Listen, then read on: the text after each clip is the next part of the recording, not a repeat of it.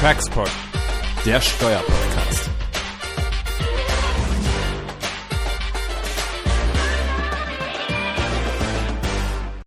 Ja, herzlich willkommen hier zu einer weiteren Folge unseres Taxpods. Wir sind inzwischen angekommen bei 19.10, also eine Jubiläumsfolge. Die Tradition begründet man ja schon nach dem zweiten, dritten Mal. Nein, wir sind jedenfalls froh, dass es bisher so gut angenommen wird. Und wir beschäftigen uns dieses Mal mit europäischem Steuerrecht. Hauptsächlich EuGH-Urteile, aber natürlich auch, wie die nationalen Gerichte hier das europäische Steuerrecht auslegen. Und ähm, wir haben ein Potpourri von Fällen vor uns hier. Das wird dementsprechend auch eine sehr lange Folge. Aus dem Grund werden wir die hier auch zwei spalten. Also ähm, einen Teil später aus, äh, ausstrahlen, damit das hier nicht, einen nicht erschlägt. Genau, und wir haben verschiedenste Themen hier zu besprechen. Ähm, finale Verluste sind ein Thema am Anfang. Ähm, das äh, gewerbesteuerliche Schachtelprivileg bei Dividenden aus dem Ausland, Hinzurechnungsbesteuerung und ähm, Anti-Treaty-Shopping und Anti-Directive-Shopping-Regeln 50d Absatz 3 und zum Schluss werden wir noch über Wegzugsbesteuerung sprechen. Hm, gibt auch ein paar Themen, über die wir nicht sprechen wollen. Das ist ähm, insbesondere hier jetzt das Beihilfenrecht. Also da hat es ja in, kürz, in, in, in, jüngster Vergangenheit die Erklärung gegeben, dass die äh, Konzernsteuerklausel in der Grunderwerbsteuer, Paragraph 6a, ähm, keine Beihilfe ist. Ähm, das wollen wir nicht machen, weil das im Zusammenhang schon mit den Grunderwerbsteuer-Podcasts ja zur Sprache kam. Und auch nicht sprechen möchten wir über das Hornbach-Urteil des EuGH hier, das Verhältnis von Paragraph 1 AStG und, ähm, und den europäischen ähm, Grundfreiheiten, weil wir darüber ja schon in unserem ersten Podcast und in Vertiefung auch in unserem zweiten Podcast mit Professor Gosch intensiv gesprochen haben. Die würden wir ausklammern und ansonsten mal so alles abdecken, was in jüngerer Vergangenheit im europäischen Steuerrecht passiert ist. Ja, und dann würde ich sagen, äh, starten wir gleich los. Wir machen das wie immer natürlich nicht alleine und äh, freuen uns heute, dass wir äh, Christian Kahlenberg heute mit uns begrüßen dürfen, der, der uns so ein bisschen äh, durchs europäische Steuerrecht hier heute mit durchführen wird. Herzlich willkommen, Christian. Vielen Dank für die Einladung. Ja, äh, vielleicht ganz kurz zu Christian. Die meisten kennen Christian aus äh, viel, vielen, vielen Veröffentlichungen im internationalen Steuerrecht ähm, und äh, dementsprechend, glaube ich, brauche ich ihn da gar nicht groß vorzustellen. Ist ein äh, jetzt ja langjähriger Kollege und ja, freuen uns, dass er heute mit dabei ist. Vielleicht starten wir mal äh, direkt mit dem Thema ähm, Betriebsstätten, finale Verluste und Kapitalgesellschaften, finale Verluste. Ähm, das ist ein Thema, was äh, sehr häufig ähm, von in EuGH-Entscheidungen ähm, äh, zur Disposition stand. Und vielleicht kannst du, Jens, mal einen allgemeinen Überblick geben, wo stehen wir da eigentlich und noch so ein bisschen dieses Wirrwarr der finalen Verluste. Ja, in der Tat. Also das ist äh, eine, man kann schon fast sagen, unendliche Geschichte. Ja, und man hat auch das Gefühl, dass diese Geschichte auch noch nicht am Ende ist. Ja, eigentlich hat ja alles ganz einfach begonnen mit Marks Spencer und Little Belgium. Und eigentlich war allen klar, das mit finalen Verlusten oder ich sag mal so die Verrechnung ausländischer Verluste, das geht im Grundsatz. Ja, das ist nicht so ganz simpel nach den EuGH-Entscheidungen, nämlich die Verluste müssen final sein. Ja, was immer das dann auch heißt, ja, können wir auch gleich drüber sprechen, wenn sich die Gelegenheit ergibt. Ja, aber eigentlich ging man eben nach diesen Entscheidungen davon aus, ähm, finale Verluste, die kann ich in Deutschland verrechnen. Dann waren wir ja beim EuGH, also oder ich war beim EuGH mit Wannsee habe da eins auf die Nase bekommen. Hm, da haben wir gelernt, was finale Verluste sind oder wann sie eben nicht final sind. Und nicht final sind sie nämlich, wenn der ausländische Staat, in dem die Betriebsstätte ist, äh, diese Verluste einfach mal untergehen lässt nach seiner Rechtsordnung. Dann muss nämlich das Stammhaus ähm, nicht dafür einstehen. Das ist im Grunde so eine Verantwortungsthese. Also wer ist verantwortlich dafür, dass die Verluste untergehen? Und ist das der ausländische Staat? Dann, so Wannsee, muss eben der Stammhausstaat dafür nicht einstehen. So, und in dem Kreis bewegte sich das, ja, komischerweise, das ist ja schon wirklich lang, lang her, ähm, äh, gab es in der Folge dann eben, also jedenfalls in meiner Praxis, keinen Fall, wo die Verwaltung das dann anerkannt hat. Ja, weil sie immer gesagt hat, das kann nicht sein, das ist nicht richtig und wir werden das mal versuchen. Und die waren ja im Wesentlichen auch erfolgreich, muss man sagen. Ja, es kam dann irgendwann Timac Agro, ja, und alle sagten, ja, das mit den finalen Verlusten, das war ein Irrtum. Ja, das äh, gab es eigentlich nie. Ja, daran haben wir natürlich nicht geglaubt und haben unseren Mandanten, jetzt muss man sagen, zu Recht, äh, dazu geraten, das weiter zu verfolgen. Ja, und die Entscheidung Bevola, ähm, da stehen wir heute, die gibt im Grunde den äh, Steuerpflichtigen Recht. Und man kann sagen, nach Bevola, die finalen Verluste sind wieder am Leben. Oder Christian? Ja, genauso würde ich das auch sehen. Ähm, glücklicherweise hat der EuGH eben ähm, an dieser ja, Rechtsprechung im, im, Zusammenhang mit der Rechtssache Timac Agro nicht festgehalten, beziehungsweise der EuGH ändert ja seine Rechtsprechung nicht oder gibt nicht irgendwas auf, sondern äh, lässt es immer so im Licht erscheinen, als würde sich die, die Rechtsprechungslinie ähm, fortentwickeln. Und was man in der Bivuda-Entscheidung nachlesen konnte, war, dass der EuGH eigentlich sagt, wir müssen uns mal fragen, ähm, haben wir überhaupt eine vergleichbare Situation? Und in Timac Agro war es wohl so, ähm, dass wir gar keine richtigen finalen Verluste hatten, weshalb der EuGH auch gesagt hat, wenn Betriebsstättenverluste oder Betriebsstättengewinne äh, freigestellt sind, dann hat der betreffende Stammhausstaat eben auf die Besteuerung verzichtet und damit äh, ist sozusagen der Sack zu. Ähm, das kann aber anders sein, wie die BWUDA-Entscheidung heißt, äh, zeigt, wenn diese Verluste eben final sind, weil dann der EuGH eben der Meinung ist, ähm, vor dem Hintergrund einer leistungsgerechten Besteuerung kann es eben nicht sein, dass Verluste irgendwann mal untergehen, sondern sie müssen zumindest in irgendeinem Staat äh, verwertbar sein. Und wenn das eben nicht mehr der Stamm, äh, der Betriebsstättenstaat ist, weil die Tätigkeit eingestellt wird ähm, oder die Betriebsstätte geschlossen wird, äh, verkauft wird, was auch immer, ähm, dann ist letztlich zumindest der Stammhausstaat dafür verantwortlich, sodass sich die Frage dieser finalen Verluste äh, letztlich einmal im, im, Rahmen der Vergleichbarkeitsprüfung stellt und an, äh, anschließend auch im Bereich der Rechtfertigung, weil es eben darauf ankommt, ob denn ja die Wahrung der Aufteilungs der Besteuerungsbefugnisse zum Beispiel über eine DBA-Freistellung wie bei uns äh, in der Regel ähm, auch verhältnismäßig ausgestellt ist und es wäre unverhältnismäßig, wenn man tatsächlich finale Verluste untergehen ließe. Aber die Frage ist ja, Christian, im Grunde, die ja hier unsere Hörer interessiert. Kriegen wir jetzt denn, wenn ich eine ausländische Betriebsstätte habe, die hat jetzt eben mal finale Verluste, ja, und die sind auch final, weil ich das eingestellt habe, das Engagement, bekomme ich das jetzt hier nach Deutschland verrechnet? So, und da muss man ja sagen, die Verwaltung ist ja nach wie vor nicht bereit, das zu machen und kann sich dabei ja auch auf gewisse Streitigkeiten im EuGH auch berufen. Ja, also ich kann mich erinnern, letztens auf dem Podium gesessen mit der Frau Kokott, ja, ähm, die das sehr kritisch sieht, ja, also die, die der Rechtsfigur der finalen Verluste überhaupt sehr kritisch sieht, ja, die da sagt, also das mit der Finalität, das ist doch alles komisch, ja, also da die Bewegung jedenfalls bei ihr ist so, dass sie das eigentlich ein großer Gegner dieser finalen Verluste ist und ich glaube, da ist die Hoffnung in der Verwaltung, dass Bivola vielleicht jetzt so ein Ausrutscher war, genau wie Marks Spencer und Little Belgium und ja, und dass man doch nochmal beim EuGH dann zur Besinnung kommt und grenzüberschreitende Verluste nicht zulassen will zur Verrechnung. Genau. Also das ist ja bekannt, ne? das liest man auch immer wieder in den Schlussanträgen heraus, dass Frau Kokott da sehr kritisch ist, aber ähm, ich glaube, die Rechtsprechung ist mittlerweile so gefestigt, ähm, weil es erst jüngst auch Entscheidungen des EuGH gab zu Tochterkapitalgesellschaften, wo nochmal ganz klar äh, herausgestellt wurde, dieser Grundsatz, tatsächlich finale Verluste, wir reden gleich darüber, was eigentlich tatsächlich final bedeutet, ähm, die müssen zumindest irgendwo ähm, berücksichtigungsfähig sein und das ist, glaube ich, klare Linie des, des Europäischen Gerichtshofs und meines Erachtens kommt auch die BFH da nicht umhin, ähm, das, das auch zu bestätigen, wenn dann so ein Fall der, der tatsächlichen Finalität gegeben ist. Ja, Christian, vielen Dank. Du sprichst zu Recht ja hier die, die anhängigen BFH-Verfahren an. Wir werden zu dem Thema finale Verluste nochmal weiter ins Detail gehen, wenn diese Verfahren dann abgeschlossen sind.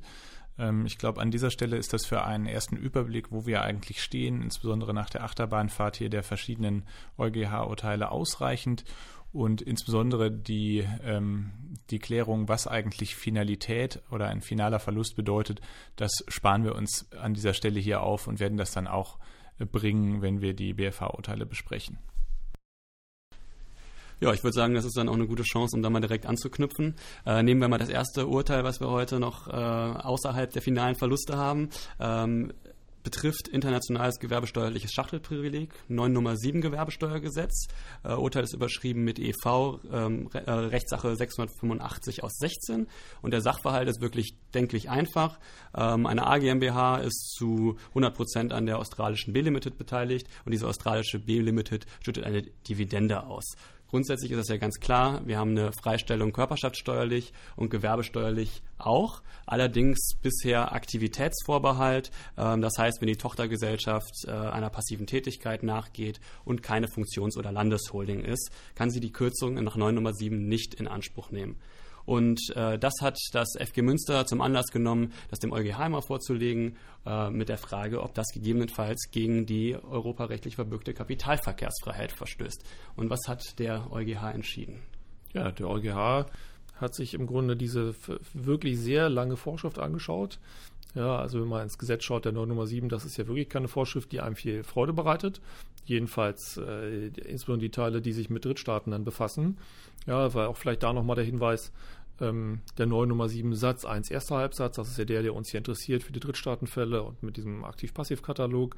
Der 9 Nummer 7 Satz 1 zweiter Halbsatz, das ist der Fall, der sich nach unserer Auffassung an die Mutter-Tochter-Richtlinie anlehnt und da reden wir gleich drüber, was das für Konsequenzen hat. Aber in der Tat, ähm, äh, der EuGH hat am Ende gesagt, dass das hier die Kapitalverkehrsfreiheiten beschränkt, Standstill-Klausel nicht einschlägig ist und deswegen hier ähm, der 9 Nummer 7 nicht anwendbar ist. Ja, das war jetzt, ich will nicht sagen überraschend, aber doch schon keine Selbstverständlichkeit.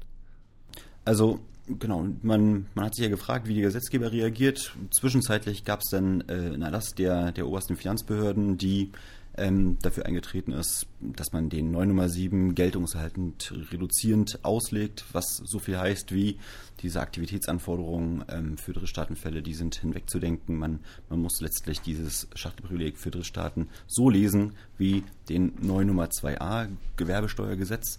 Ähm, zumindest dort, wo der 9 Nummer 7 Halbsatz 1, Satz 1, Halbsatz 1 schärfer wäre als die rein nationale Vorschrift. Und jetzt im Rahmen des ja, umgangssprachlich Jahressteuergesetzes 2019 ist geplant, ähm, den 9 Nummer 7 anzupassen und zwar in einem großen Wurf. Ähm, nicht nur für EU, äh, nicht nur für Drittstaatenfälle, sondern auch für EU-Fälle, was etwas erstaunt, weil sich ja die EuGH-Entscheidung äh, in der Rechtssache e.V. letztlich nur auf Drittstaatenfälle be beschränkte. Ähm, aber der Gesetzgeber möchte jetzt eine einheitliche Vorschrift für gewerbesteuerliche äh, Schachtelbeteiligung ähm, ja, implementieren, regulieren. Ähm, und nach gegenwärtigem Gesetzgebungsstand ist es wohl so, dass der Nummer 7 einfach vereinheitlicht wird und nicht mehr differenziert zwischen EU- und Drittstaatenfällen. Genau. Und der vereinheitlicht auch die Beteiligungsquote, nämlich bei 15 Prozent. Und das ist ja genau der kritische Punkt. Wir wissen alle, die Mutter-Tochter-Richtlinie hat eine Grenze von zurzeit 10 Prozent. Und ähm, ja, auf Nachfrage, warum, wie man dann auf 15 Prozent gekommen sei, ähm, hat man gesagt, ja, also die Gewerbesteuer hat ja gar nichts mit der Mutter-Tochter-Richtlinie zu tun, also die muss sich auch nicht daran gebunden fühlen. Das ist deshalb bemerkenswert, als man damals den 9 Nummer 7 Satz 1 zweiter Halbsatz eingeführt hat, hat man die Anlehnung an die Beteiligungsgrenze bei der Mutter-Tochter-Richtlinie genau damit begründet, dass hier die Gewerbesteuer doch auch, und in nachvollziehbarer Weise, äh, an der Mutter-Tochter-Richtlinie messen lassen muss. So, da kann man sich jetzt nicht mehr dran erinnern und jetzt ist es im Grunde losgelöst von der äh, Mutter-Tochter-Richtlinie, muss man sagen. Und am Ende wird diese Frage, wenn der Gesetzgeber jetzt nicht noch nachbessert, wird sich sicherlich der EuGH in diesen Grenzfällen dann dazu äußern müssen, ist die Gewerbesteuer eine Steuer, die denn unter die Mutter-Tochter-Richtlinie fällt oder nicht. Mhm. Das kann ja auch weitere Folgefragen haben. Ja, ich, wir haben das ja schon mal äh, am Rande auch diskutiert. Die Gewerbesteuer und die ATAT zum Beispiel. Ja, ist die Gewerbesteuer eine Steuer, die unter die ATAT fällt? Mhm. Ja. ja, also Gute Fragen, genau. Ähm, die Atta und die Mutter-Tochter-Richtlinie haben vielleicht einen, einen, wesentlichen Unterschied. Ja, in der Mutter-Tochter-Richtlinie wird nochmal klar gesagt in Artikel 2, die erstreckt sich erstmal nur auf Körperschaft, auf die Körperschaftssteuer.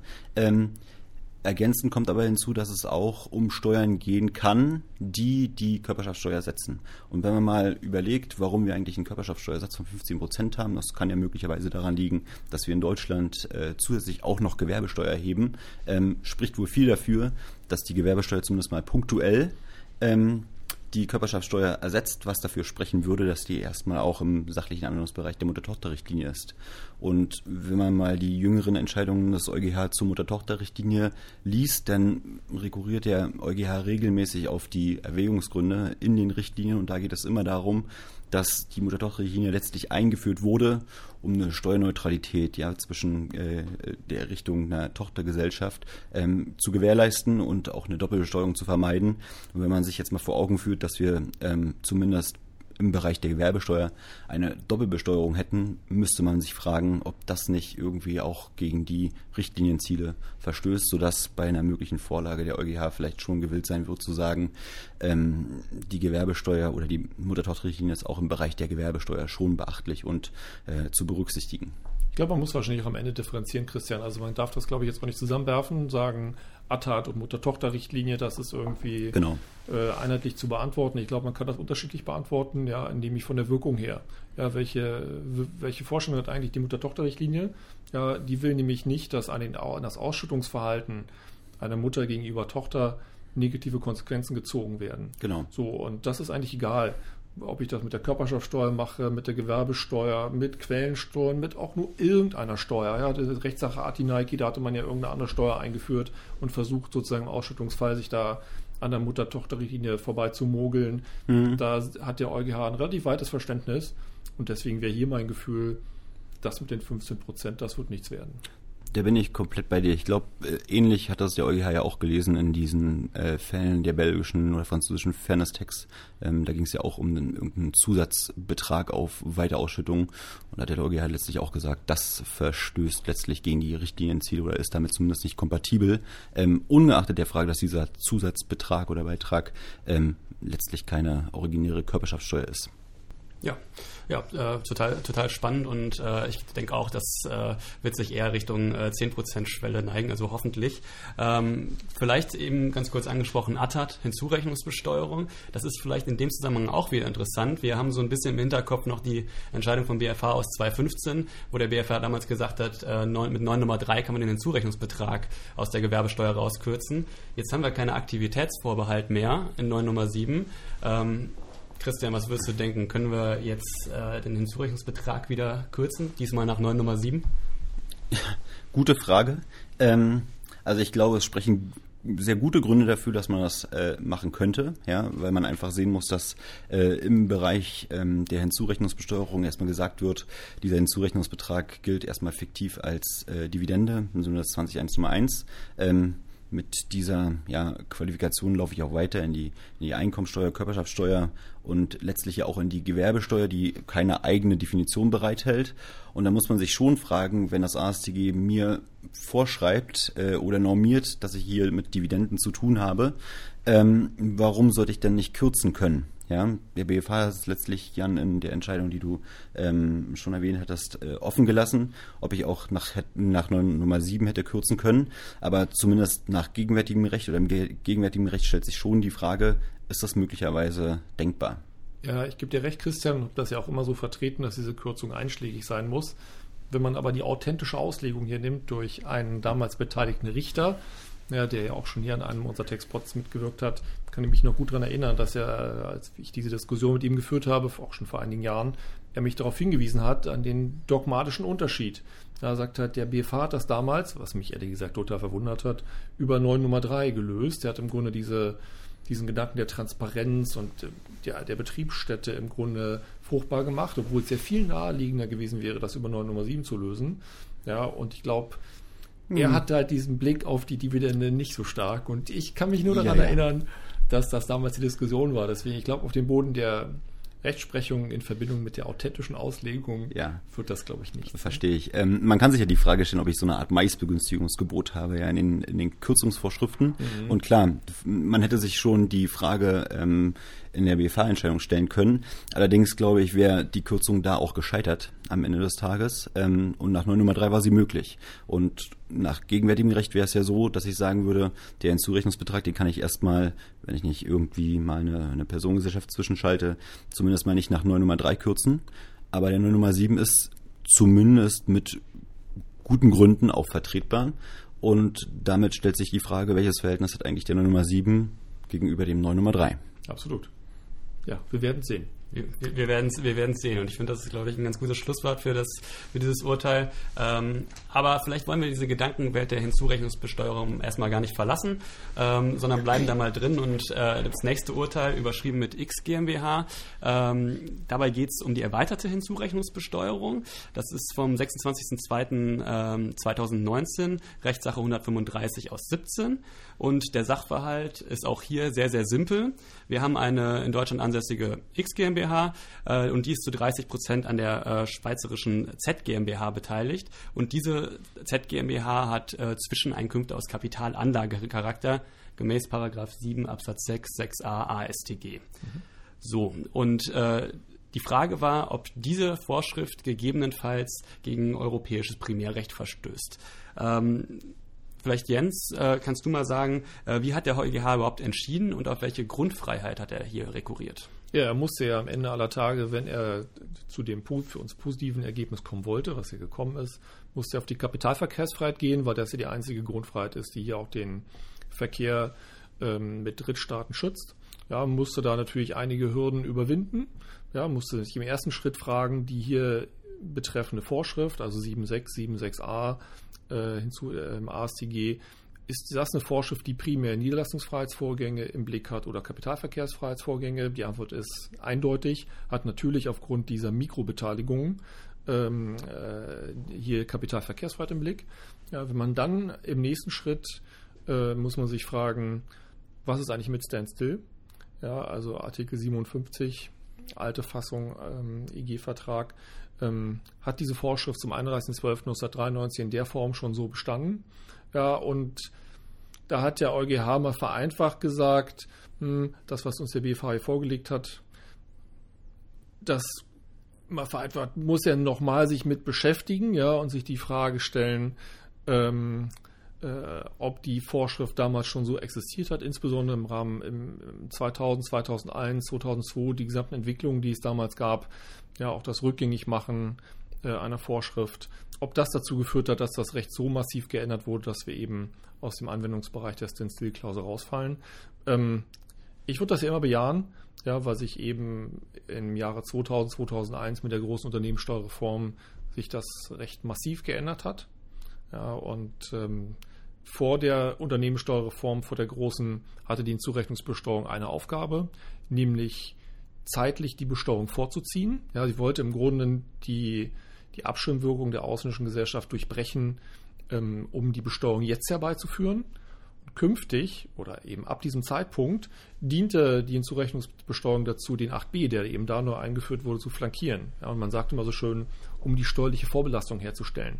Also im Grunde dem 8b liegt so ein bisschen die Vorstellung zugrunde, dass wir Dividenden nur dann freistellen, wenn die im Ausland einem gewissen Besteuerungsniveau unterworfen waren. Und dieses Besteuerungsniveau, das definieren wir hier mit 25 Prozent, ja, und mit aktiven Einkünften. Ja, so, und wenn das der Fall ist, ähm, dann wollen wir das freistellen. So, und das ist schon ein Shift, wo man sagen würde, ähm, äh, der ist so massiv, dass ich eigentlich aus der Stencil-Klausel rausfalle. Ja, völlig, völlig richtig, Jens, sehe ich genauso. Ähm, muss man mal abwarten, dem, dem BFH wurde ja letztlich jetzt aufgetragen, das nochmal nachzuvollziehen, ob denn dieses zeitliche Kriterium gewahrt ist. Ähm, vielleicht nochmal für alle, die jetzt nicht so stark im europäischen Steuerrecht ähm, bewandelt sind. Ähm, ich brauche für die Stencil-Klausel drei Voraussetzungen. Punkt eins, ich brauche eine räumliche Beschränkung des Drittstaatenfalls, das ist dann in der Regel ja gegeben. Ähm, ich brauche das zeitliche Kriterium, die Regelung muss eben seit 93 ähm, unverändert ähm, Gegenstand des nationalen Regelungsgefühls sein und ich brauche in materieller Hinsicht eine Direktinvestition. Ja, man kann sich dann fragen, in welcher Beteiligungshöhe eine Direktinvestition äh, vorliegt. Vielleicht so bei 25 Prozent, das ist noch nicht abschließend geklärt. Aber wenn ich eben im konkreten Sachverhalt keine Direktinvestition habe, dann kann die Stand-Still-Klausel schon mal nicht greifen. Das heißt, Genau, wenn ich da kurz sozusagen eingreifen darf, das erkennt sogar die Verwaltung an. Also wir hatten schon die ersten Fälle, wo wir aufgefordert wurden, in einem konkreten Fall, ja auch im Verhältnis zu, ich glaube, das war Jersey, irgendwas auch ein echter Drittstaat, ja, wo wir gebeten wurden, jetzt hier den äh, Nachweis nach 8 Absatz 2 ASDG zu führen. Ja, weil gesagt wurde, das ist hier ein Fall, der fällt unter die EuGH-Rechtsprechung und jetzt seid ihr in der Lage, auch im Drittstaatenfall diesen Gegenbeweis zu führen. Aber ich glaube, am Ende aller Tage wird dieser konkrete Fall hier ähm, wahrscheinlich ganz anders entschieden werden. Also unsere Spione in der mündlichen Verhandlung vor dem BFH, der sich nochmal damit beschäftigt hat, die haben berichtet, dass äh, voraussichtlich der BFH das an einer ganz anderen, einem ganz anderen Punkt scheitern lassen wird, nämlich an der, an der Frage Bestand in dem konkreten Fall ähm, entsprechender Informationsaustausch hier mit der Schweiz und damals gab es eben noch nicht die große Auskunftsklausel mit der Schweiz, mit der Folge, dass du jedenfalls liest man oder darf man die mündliche Verhandlung interpretieren. Da war der Vorsitzende ziemlich deutlich, ähm, dass es daran wahrscheinlich scheitern wird. Ja, das wäre ziemlich schade, ne? weil die, ähm, die Fragestellung, ob wir dieses zeitliche Kriterium denn äh, letztlich erfüllen, ja, für Altfälle, ähm, ist ja ganz zentral für die wahrscheinlich größere Zahl an, an Praxisfällen. Ähm, und man kann sich natürlich jetzt in, in, gegenwärtiger Zeit oder in jüngerer Zeit auch fragen, was ist eigentlich durch die Änderung in der Gewerbesteuer? Ja, wurde damit nochmal das System der Hinzurechnungsbesteuerung verschärft, geändert, zumindest dahingehend, dass ich sage, also so ganz unverändert ist dieses Regelungssystem seit 93 nicht. Ja, ähm, und auch wenn die ATAT irgendwann mal in deutsches Recht überführt wird, ähm, darf man sich sicherlich auch die Frage stellen, ob zumindest ab diesem Zeitpunkt ähm, von einem ja, zeitlich durchweg äh, einheitlichen Regelungssystem die Rede sein kann. Ja, aber das wird uns der BFH allenfalls wahrscheinlich in einem Obiter-Diktum mitteilen. Ja. Vielleicht noch eine Anmerkung zum Abschluss zu dem Inhalt des Cadbury-Tests, also 8 Absatz 2 AStG, äh, in Drittstaaten-Sachverhalten. Ich hatte berichtet, dass wir solche Tests jetzt auch schon gemacht haben, auch für Drittstaatenfälle. Und da muss man sehen, dass es im Grunde zwei Ebenen gibt. Ja. Es gibt im Grunde unsere alte Ebene, ja, wo man im Grunde sagt, künstliche Konstruktion im Hinblick auf die Tätigkeit der Gesellschaft. Ja, also ich kann nachweisen, dass die Gesellschaft, um die es da im Ausland geht, dass die eben äh, keine künstliche Konstruktion ist bei der wirtschaftlichen Realität, wirtschaftliche Substanz hat und so weiter. Das ist sozusagen bekanntes Terrain. Was neu ist, was der EuGH jetzt für den Drittstaatensachverhalt eingeführt hat, ist die Frage, die Beteiligung an dieser Gesellschaft, ist die künstlich? Ja, also habe ich vernünftige wirtschaftliche Gründe für diese Beteiligung an der Gesellschaft. Und das ist ja schon ein Unterschied, ja, ob ich darlegen muss, ob die Gesellschaft selbst im Grunde irgendwie wirtschaftlich tätig ist, Substanz hat, oder ob ich, was ja ein Kapitalverkehrsfall total nachvollziehbar ist, ob ich irgendwie das nur aus rein steuerlichen Gründen gemacht habe, diese Beteiligung, oder ob ich dafür wirtschaftliche Gründe vorbringen kann, warum ich mich konkret in diesem Umfang an dieser Gesellschaft beteiligt habe. Das können schon unterschiedliche Dinge sein. Und ich glaube, das muss man differenzieren und das haben wir auch äh, in, in den Tests, die wir jetzt durchgeführt haben, auch so differenziert dargelegt. Ich glaube, das ist nochmal ein wichtiger Hinweis. Genau. Der EuGH erklärt das ja auch damit, dass wir eben bei der Kapitalverkehrsfreiheit sind. Also es geht um Kapitalanlage und eben nicht um die Niederlassung. Deshalb kann man diese ähm, Anforderungen nicht eins zu eins übertragen. Aber ich stelle mir eben schon die Frage, ob ich überhaupt mich an einer ähm, substantiierten Gesellschaft künstlich beteiligen kann. Also man muss ja den EuGH so verstehen, dass ich sozusagen eine doppelte Prüfung habe. Künstliche Beteiligung erstens und auch keine künstliche Gesellschaft zweitens und ob das wirklich ähm, kumulative Voraussetzungen sind oder ob man nicht sagen muss. Nee, das glaube ich nicht, das ja, ist oder. Genau. Das, das kann so nur. Ich verstanden, dass das okay, oder ist. Das kann nur richtig sein, ja. Wo wir bei der Hinzurechnungsbesteuerung sind, Christian, machen wir auch gleich weiter, würde ich sagen. Und zwar gibt es hier eine sehr interessante Entscheidung, die ist jetzt nicht mehr ganz taufrisch, ja, die schon aus dem letzten Jahr vom BFH, also sogenannte Zypern-Entscheidung. Mhm. Ja, die ist deshalb so interessant, ähm, sie auch für die Folge jetzt, also was mit dem Cadbury-Test ist, wie wird die Hinzurechnungsbesteuerung künftig geändert, da sagen wir auch gleich was zu, wie sieht das eigentlich die Legeferender aus. Da gibt es schon gewisse Hinweise. Und zwar, mal ganz vereinfacht ging es darum, wir hatten eine Gesellschaft aus Zypern, die hat so IP verwaltet und da gab es auch jemanden, der hat sich darum gekümmert. Ja, böse Zungen sagen, wie in dieser vor vorliegenden Entscheidung, äh, vorhergehende Entscheidung, das war eigentlich so eine Halbtagssekretärin, die sich so ein bisschen um gekümmert hat. Ja, andere Kollegen sagen, die den Fall betreut haben, doch, da war schon richtig was. Aber man muss schon sagen, die wirtschaftliche Substanz war sehr, sehr gering. So, und der, was hat der BFH gemacht? Der sollte sich jetzt mit der Frage befassen, die Einkünfte, die diese Gesellschaft dort erzielt hat, in Zypern, sind die im Grunde unter dem Cadbury-Test 8 Absatz 2 AStG geschützt.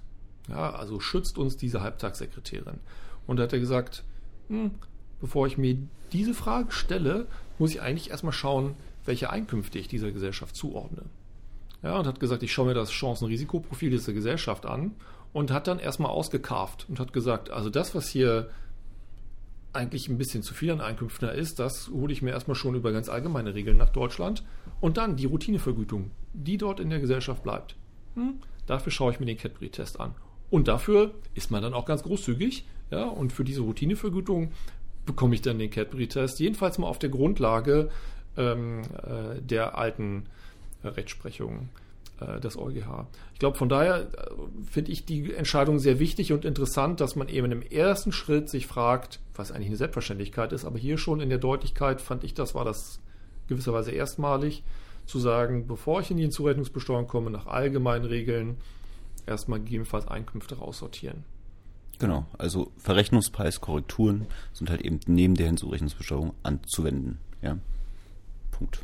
Ja, und was, glaube ich, auch noch ganz wichtig ist, aus der Entscheidung mitzunehmen, ähm, der BFH hatte ähm, eingangs auch gesagt, der Grundtatbestand, ja, wir haben ja mm, in der Rechtssache äh, X GmbH über den, die verschärfte Hinzurechnungsbesteuerung, das 7 Absatz 6 gesprochen, äh, auch für den Grundtatbestand, das 7 Absatz 1 ASTG, ähm, brauche ich zwar eine Inländerbeherrschung, aber die kann sich zufällig ergeben. Und aus dieser Zufälligkeit äh, leitet der BFH ab, dass es eben nicht um eine sichere Einflussnahmekontrolle geht ähm, und damit ähm, Prüfmaßstab in Drittstaatenfällen die Kapitalverkehrsfreiheit wäre, ähm, sodass ich auch für den Grundtatbestand mir die Frage stellen kann, ist eigentlich ähm, die Hinzurechnungsbesteuerung mit den ähm, ja, mit der Kapitalverkehrsfreiheit vereinbar oder kann ich sozusagen auch den Substanznachweis im Drittstaatenfall erbringen? Was so richtig ist in der Sache. Ich glaube, ja. noch ein Hinweis, was diese Frage anbelangt, ähm, Chancen-Risikoprofile anschauen und dann erstmal Einkünfte auszusortieren. Hier so bei IP-Einkünften ist das ja noch irgendwie naheliegend. Aber jetzt stelle ich mir mal eine Gesellschaft vor, eine Holding, die Einkünfte aus Beteiligung von unten bekommt, also Dividenden. Würden wir das da genauso machen? Würden wir da auch plötzlich auf die Idee kommen und sagen, weil das eine leere Gesellschaft ist mit relativ geringer Substanz, sozusagen ordne ich dann diese Dividendeneinkünfte, die zivilrechtlich dort unten reinlaufen, vielleicht eigentlich ganz woanders hin? Mhm, ja, im Moment hätten wir ja kein Thema, ne, weil die Dividenden ja auch aktiv wären. Richtig. Das kann sich ja alles ändern. So ist das. Aber die Frage ist natürlich berechtigt. Ja, also ich glaube, da liegt der BFH ein bisschen auch die Axt sozusagen allgemeine Regeln an. Ja, aber er hat ja auch, um mal schauen, unseren ersten Textpot ja auch eine eigene Vorstellung davon, was fremdüblich heißt und was nicht.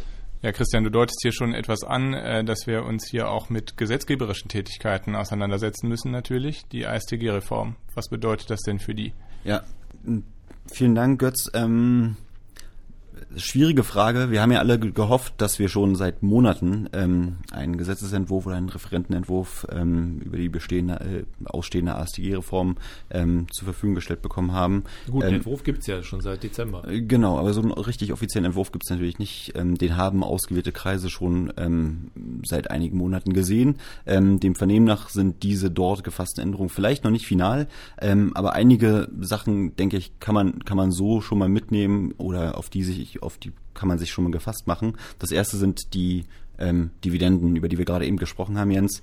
Ähm, gegenwärtig sind Dividenden grundsätzlich aktiv. Ähm, geplant ist, dass man diese, diese uneingeschränkte Aktivität etwas aufweicht. Ja, die ATAT äh, die Vorgaben der ATAT sagen ja eigentlich, die Dividenden müssen grundsätzlich passiv sein. Das wird der deutsche Steuergesetzgeber wohl nicht so uneingeschränkt übernehmen, aber diese uneingeschränkte Aktivität wird jedenfalls aufgegeben. Und zwar möchte man zumindest mal ein Korrespondenzprinzip einführen. Das heißt, die Aktivität für Dividendeneinkünfte davon abhängig machen, dass die ausschüttende Gesellschaft die nicht als Betriebsausgabe abziehen konnte und man überträgt auch die ähm, Schachtel, äh, das Schachtelprivileg in der Körperschaftssteuer auf das ASTG und sagt, zumindest Streubesitzdividenden oder Dividenden aus Streubesitzbeteiligung, die sollen jedenfalls mal nicht als aktive Dividenden im Sinne des ASTG qualifizieren. Genau, für die Praxis ist das natürlich ein Mega-Desaster. Also weder, weder nicht unbedingt jetzt der 8b4, der ist auch ein Problem, aber das Korrespondenzprinzip in der Zurechnungsbesteuerung, das glaube ich, weiß nicht, ob der Gesetzgeber das im Blick hat, was das eigentlich für äh, Unternehmen bedeutet. Ja, weil das heißt, ähm, wenn ich zum Beispiel einen ausländischen, also ich habe einen deutsch geführten Konzern mit einem ausländischen Teilkonzern und das mag auch in einem Land sein und zwischen den einzelnen Gesellschaften gibt es jetzt Leistungsbeziehungen, die nicht fremdvergleichskonform sind. Ja, das heißt, es hat erstmal gar nichts mit Deutschland zu tun, sondern es passiert da im Ausland und vielleicht stört sich das Ausland auch gar nicht daran, so wie wir uns in Deutschland ja auch nicht daran stören, an verdeckten Einlagen und solchen Dingen. Ja, das ist ja irgendwie ähm, jedenfalls so bei der Nutzungseinlage nicht so das Riesenproblem. Also man stellt sich vor, da passiert das. Mhm. Ja, und dann fließt dort im Ausland nur eine verdeckte Gewinnausschüttung. Und das Ausland korrigiert nicht. Dann bedeutet das, dass im Rahmen der Hinzurechnungsbesteuerung wir plötzlich eine passive Dividende haben, die wir hier hinzurechnen. Mit anderen Worten, eigentlich muss sich jetzt jeder Konzern, wenn das so kommt, jedes Unternehmen mit ausländischen Beteiligungen muss sich im Grunde fragen, ist das, was da im Ausland passiert, und sei es auch nur zwischen Auslandsgesellschaften, ist das alles fremdvergleichskonform oder nicht? Ansonsten bekomme ich halt hier mit der Hinzurechnungsbesteuerung mit dem 8 Absatz 1 Nummer 8 hier ein Riesenproblem.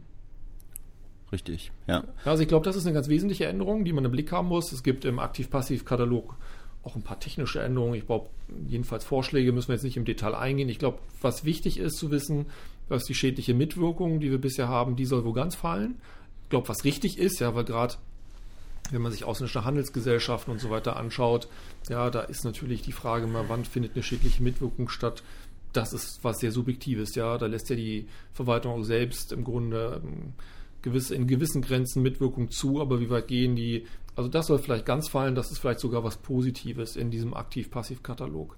Ähm, wenn wir den mal verlassen, den Aktiv-Passiv-Katalog, ähm, und auf den Grundtatbestand gehen mit sieben, ja, ASTG, da versucht man die ATAT jetzt auch ein bisschen ernst zu nehmen. Mhm. Und, ja, und die zufällige Inländerbeherrschung, wie wir sie jetzt haben, ja, also ich sag mal, wir äh, vier hier am Tisch sind gemeinsam an einer ausländischen Gesellschaft beteiligt und keiner von uns beherrschend, ja, dann sind wir trotzdem in der Zurechnungsbesteuerung. Ja, das soll künftig eben nicht mehr möglich sein, da müsste schon einer von uns beherrschend an dem Ding beteiligt sein. Ja, weil wir würden uns ja nicht als nahestehend betrachten, ähm, hm. auch wenn wir uns mögen halbwegs. Ja. Ähm, aber das, das wäre eine wesentliche Änderung. Und da stellt sich die Frage, die ich an dich stellen würde, Christian, was heißt das eigentlich dann für die Kapitalverkehrsfreiheit?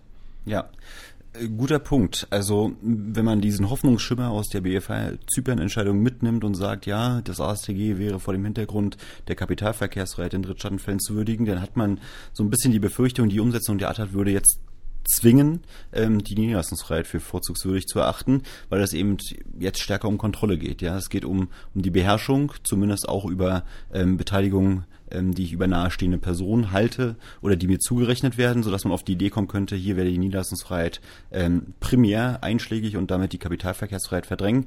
Ähm, ich habe da persönlich so ein bisschen meine Schwierigkeiten, weil das eben auch ähm, Fälle geben kann. Ähm, die ATAT äh, lässt zum Beispiel auch eine abweichende Gewinnzurechnung dafür ausreichen, zu sagen, ähm, wir rechnen hinzu, wenn ich zum Beispiel nur zu 10 Prozent beteiligt bin, ja, ein skurriler Fall, aber mir 50 Prozent der Gewinne zustehen, dann hätte ich da auch eine, eine wirtschaftliche wirtschaftliche Beherrschung und würde die Hinzurechnungsbesteuerung auslösen. Ob das denn die Niederlassungsfreiheit sein kann, weil ich eine Kontrolle oder sichere Einflussnahme habe, würde ich mal bezweifeln. Und es kann natürlich auch sein, dass über die Zurechnung von Beteiligungen an nahestehenden Personen ähm, ich selbst zwar nur 5, 10 oder 15 Prozent halte, also eine Portfoliobeteiligung, ähm, aber eben in der Gruppe eine Beherrschung existiert. Und dann würde ich auch in diesen Fällen eine Hinzurechnungsbesteuerung auslösen, obwohl streng genommen ja die der betrachtende Steuerpflichtige, der zu betrachtende Steuerpflichtige eben selbst diese Kontrolle nicht ausüben kann. Klar, und für Zwischeneinkünfte mit Kapitalanlagecharakter, die fallen zwar nach dem Entwurf aus dem 7 AStG raus, aber die, bekommen jetzt, weil sie so wichtig sind, eine eigene Vorschrift. Ja, da werden wir wohl das Thema Kapitalverkehrsfreiheit ähm, so behalten. Ja, und vor allem ja. werden wir da auch nicht mehr darüber reden, über Standstill. Ja, das wird sich jetzt ja schon ein bisschen verändern, schon die Stellung im Gesetz und so. Also das heißt, ähm, äh, da sehen wir jetzt nicht die große Änderung. Ich glaube, was eine weitere große Änderung oder etwas größere Änderung sein könnte, ist der Cadbury-Test in 8 Absatz 2 AStG. Der wird nämlich auch ein bisschen angegangen, ähm, auch im Sinne der Richtlinie. Ja, also wir erinnern uns, gegenwärtig verlangt das Gesetz eine wirkliche wirtschaftliche Tätigkeit. Künftig soll das Gesetz wahrscheinlich eine wesentliche wirtschaftliche Tätigkeit verlangen. So, und dann, das verlangt auch die ATAT. Und da kann man sich fragen, ist das eigentlich eine wesentliche Abweichung? Ja, das ist eine wesentliche Abweichung. Man kann sagen, das ist eigentlich ein EU-Rechtsproblem. Nur mein Gefühl wäre, wenn ich jetzt mir die aktuellen Entscheidungen des EuGH anschaue, Christian widerspricht mir, ähm, da lese ich jetzt plötzlich eben anders als ein Cadbury, lese ich nicht mehr was von künstlichen Konstruktionen und wirklicher wirtschaftlicher Tätigkeit, sondern komischerweise spricht auch der EuGH in einer Art vorauseilendem Gehorsam von wesentlicher wirtschaftlicher Tätigkeit. Ja, also dass mein Gefühl wäre, dass der EuGH am Ende aller Tage diese Abweichung im dem Entwurf, wenn er dann gesetzt wird, zulassen wird. Hm. Was ich, was ich noch bemerkenswert finde, ist, dass man vor dem Hintergrund der jüngsten EuGH-Entscheidungen und auch ähm, vor dem Hintergrund, dass man an dieser verschärften Hinzurechnungsbesteuerung festhalten möchte, den Cadbury-Test aber weiterhin schon auf EU-Fälle beschränken möchte. Ja, ähm, nur dort, wo sozusagen der, die Verantwortung an den Geschäftsbetrieb oder einer äh, wirtschaftlichen Tätigkeit schon im Aktivkatalog jetzt ausgelagert wird, dort will man auch im Drittstaatenfall den Escape zulassen. Aber grundsätzlich ist erstmal der Cadbury-Test weiterhin räumlich begrenzt. Aber das ist ja auch naheliegend, Christian, muss man ja, da darf man dem Gesetzgeber, glaube ich, gar nicht vorwerfen, weil den Entwurf, den wir gesehen haben, der ist ja aus Dezember ja. und der EuGH hat im Februar entschieden. So, und ich würde davon ausgehen, dass man jetzt diese Entscheidung verarbeitet. Ja, dann können wir nur mit äh, Spannung äh, erwarten, was der Gesetzgeber dann äh, in naher Zukunft hoffentlich bringt ähm, und werden uns dann äh, dem natürlich auch nochmal separat widmen können. Ähm, ich würde sagen, zu dem Themenkomplex äh, Hinzurechnungsbesteuerung, ähm, Aktivitätsvorbehalt 9 Nummer 7 äh, soll es das gewesen sein. Betriebsfinale Verluste haben wir auch heute gemacht und den zweiten Teil, den Götz ja eingangs schon anmoderiert hat, den werden wir nächste Woche hochladen und ich glaube, dann haben wir so zwei, zwei Häppchen, die einfach ähm, wirklich so unabhängig voneinander genießbar sind. Ähm, und ja, äh, würde ich sagen, für heute erstmal vielen Dank und äh, bis nächste Woche.